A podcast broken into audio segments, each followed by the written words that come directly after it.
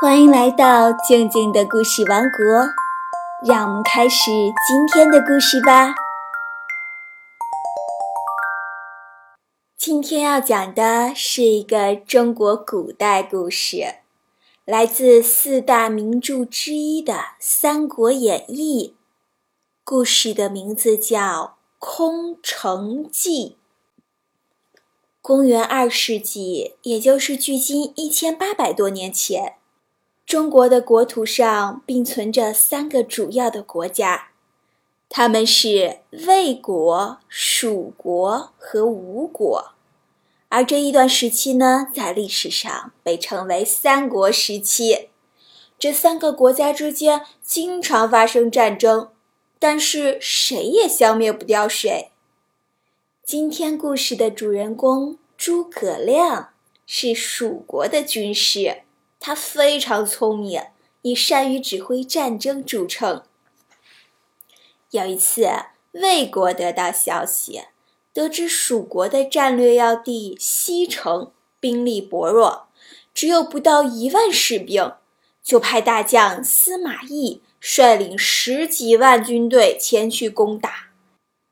蜀国得知魏国的军队正在迅速地向西城赶来。从国军到士兵都非常紧张，因为他们只有一万士兵啊！以一万士兵抵挡十几万敌人，这就像以卵击石，必败无疑。可是蜀国要从别的地方调集军队增援，又来不及，西城危在旦夕。大家都把希望寄托在一向足智多谋的军师诸葛亮的身上。诸葛亮也有些犯难，但是严峻的形势又迫使他必须拿出一个应对的办法来。诸葛亮苦思冥想，终于想出了一个万全之策。他命令城内的平民和士兵全部撤出。暂时躲避到一个安全的地方，然后大开城门，等待敌人的到来。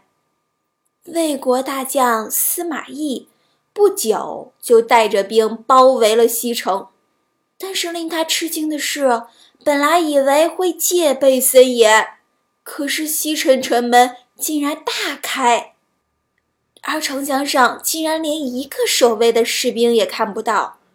只有一个老头在城门前扫地，正在他大惑不解的时候，就看到城楼上出现了一个人，而这个人正是他的老对头诸葛亮。只见诸葛亮不慌不忙地整理了一下自己的衣服，在一架预先放好的古琴前坐下来，接着诸葛亮弹起了琴。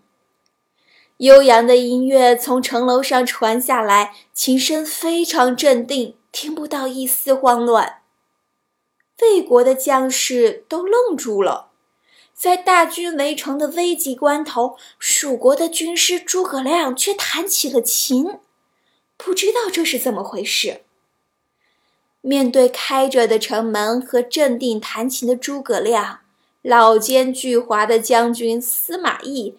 竟一时不知道如何是好。他早就知道诸葛亮足智多谋，可是这诸葛亮竟然敢大开城门迎接十几万大军，这也太出乎他的意料了。因此他想啊，这城里面必定埋伏了大量兵马。这时候，司马懿听到城楼上传来的琴声，由舒缓。渐渐变得急促起来，仿佛暴风雨就要来临一般。司马懿越听越不对劲儿，他怀疑这是诸葛亮发出了调动军队反攻的信号，于是急忙下令他的军队撤退。十几万魏军迅速撤退，就这样，蜀国的西城没有用一兵一卒就得以保全。这。就是诸葛亮有名的空城计。我们设想一下，如果诸葛亮没有想到用空城计，而是跟司马懿的十几万大军直接对战，你觉得会是什么结果呢？欢迎在微信公众号里语音回复，告诉我你的答案哦。好啦，今天的故事就到这里，我们明天再见哦。欢迎关注微信公众号“静静的故事王国”，这样你不仅可以每天第一时间听到故事，还能参与互动哦。